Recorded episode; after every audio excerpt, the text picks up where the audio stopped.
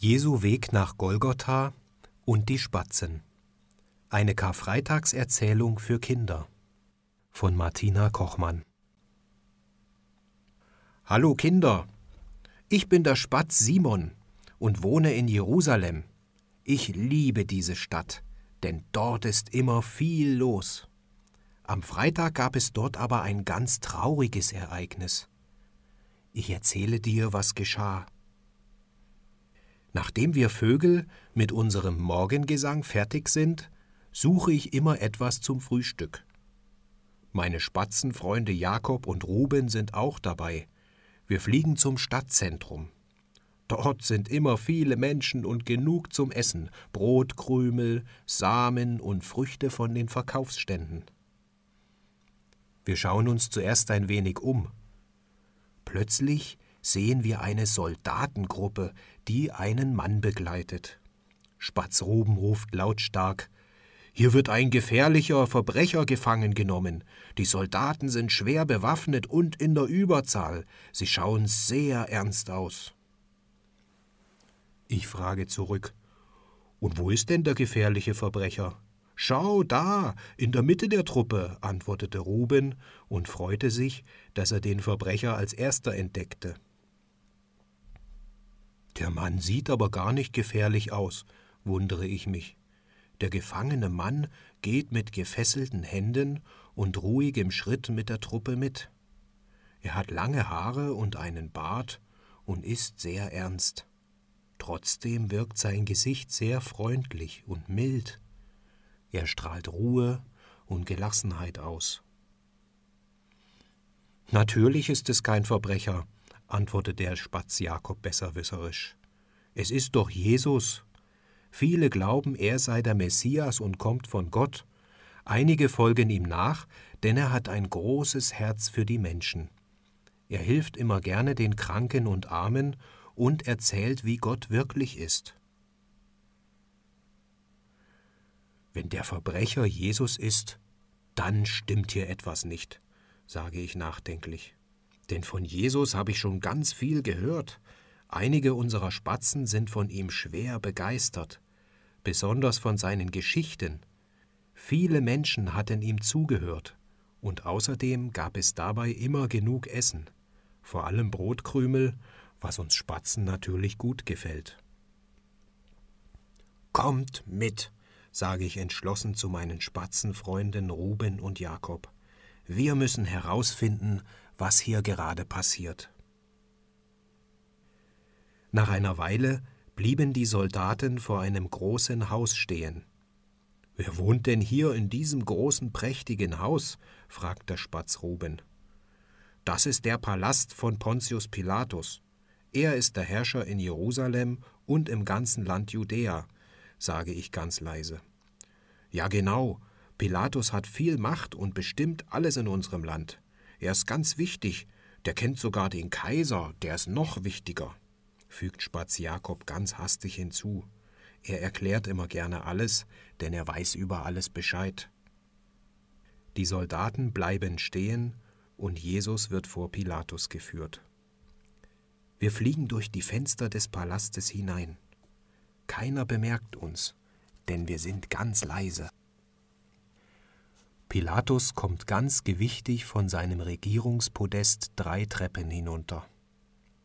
Jesus steht in der Mitte seiner Regierungshalle, dann sprechen die zwei eine Weile, und Pilatus stellt Jesus merkwürdige Fragen. Ich verstehe nicht, warum fragt er Jesus, ob er König ist? frage ich leise. Keine Ahnung, flüsterte Ruben. Wir können den Sinn des Gespräches nicht ganz verstehen. Sogar der kluge Jakob wusste diesmal nicht Bescheid. Er will es sich aber nicht anmerken lassen und sagt, wahrscheinlich kennt Pilatus den Jesus gar nicht. Nach dem Gespräch geht Pilatus entschlossen hinaus. Vor seinem Palast versammelt sich inzwischen eine große Menschenmenge. Pilatus sagt ganz laut, ich finde keine Schuld an diesem Mann. Wollt ihr, dass ich euch diesen Jesus, den König der Juden, freilasse? Die Menschenmenge schreit laut Nein, lasst lieber Barabbas frei. Pilatus wundert sich. Er denkt, was ist denn hier los? Barabbas, das ist doch ein Räuber. Er fügt den Menschen viel Leid zu, und es dauerte ziemlich lange, bis ihn meine Soldaten fangen konnten. Diesen Verbrecher soll ich freilassen? Pilatus überlegt, hm, ich lasse diesen Jesus auspeitschen, danach frage ich nochmal. Vielleicht kommen die Menschen dann auf andere Gedanken. Die römischen Soldaten waren kräftig und sehr grob. Sie hörten, dass Jesus der König der Juden sein soll, und einer der Soldaten machte sich lustig. Dieser Mann soll ein König sein? Er hat doch keine echte Krone und kein echtes Königsgewand. Der andere sagte, nur dann bekommt er seine Königsausstattung von uns. Ah, ah, ah. Auf einmal setzten sie Jesus eine Dornenkrone auf den Kopf und legten einen roten Mantel auf seine Schultern. Sie lachen ihn aus und schlagen ihn ins Gesicht. Jesus bekommt viele Wunden im Gesicht und auf seinem Rücken. Es tut ihm sehr weh. Nach einer Weile tritt Pilatus wieder vor die Menschen. Jesus steht mit der Dornenkrone und dem Mantel auch da. Pilatus sagt ganz laut Schaut her, ich finde keine Schuld an diesem Jesus. Die Priester, ihre Anhänger und Diener schreien aus vollem Heils Kreuzige ihn, kreuzige Jesus. Die Gruppe schreit lauter und immer lauter. Die Stimmung unter den Leuten ist sehr angespannt. Mir ist es unheimlich, sage ich. Das kann doch nicht wahr sein. Vor ein paar Tagen freuten sich alle, als Jesus nach Jerusalem kam. Ja, genau. Alle riefen fröhlich Hosianna. Ich war auch dabei, fügte Jakob hinzu. Sie können Jesus doch nicht sterben lassen, oder? fragte Ruben ängstlich. Schaut her. Pilatus sieht jetzt ganz komisch aus, sage ich. Ja, er schwitzt sogar im Gesicht und ist ganz blass. Hat er etwa Angst? fragt Ruben. Psst, seid endlich leise, sonst wissen wir nicht, wie es mit Jesus weitergeht, ermahnt uns Jakob.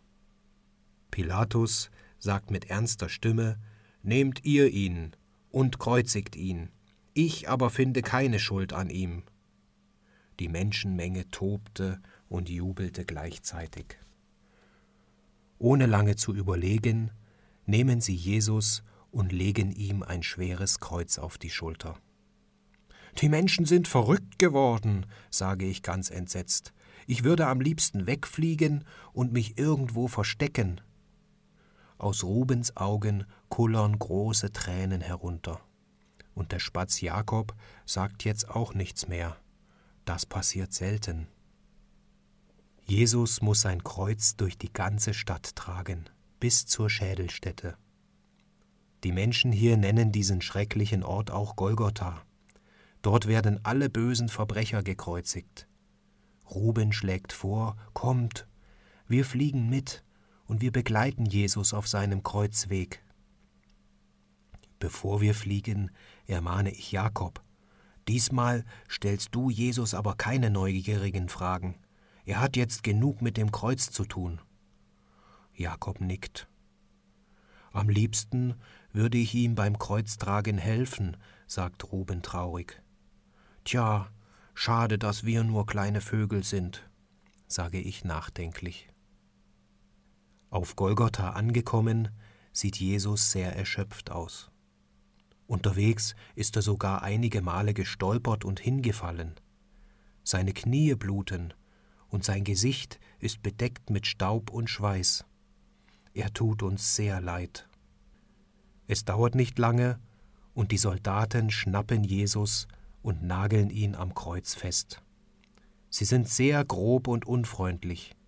Neben ihm, links und rechts, kreuzigen sie noch zwei Verbrecher, schlimm wie kann man sowas nur tun? Nach einiger Zeit hören wir Jesu Stimme das letzte Mal. Er sagt, es ist vollbracht. Er neigt seinen Kopf und ist tot. Es ist der traurigste Anblick, den ich je gesehen habe. Ruben, Jakob und ich schluchzen. Unsere Tränen fallen hinunter auf die Erde und versickern dort. Spät am Abend sehen wir noch, wie zwei vornehme Männer kommen. Sie nehmen den toten Jesus vom Kreuz ab. Sie wickeln Jesus in Leinenbinden zusammen mit wohlriechenden Salben. In der Nähe war ein Garten mit einem neuen Grab. Dort setzten sie Jesus bei. Mit einem großen, schweren Stein verschließen sie den Eingang zum Grab.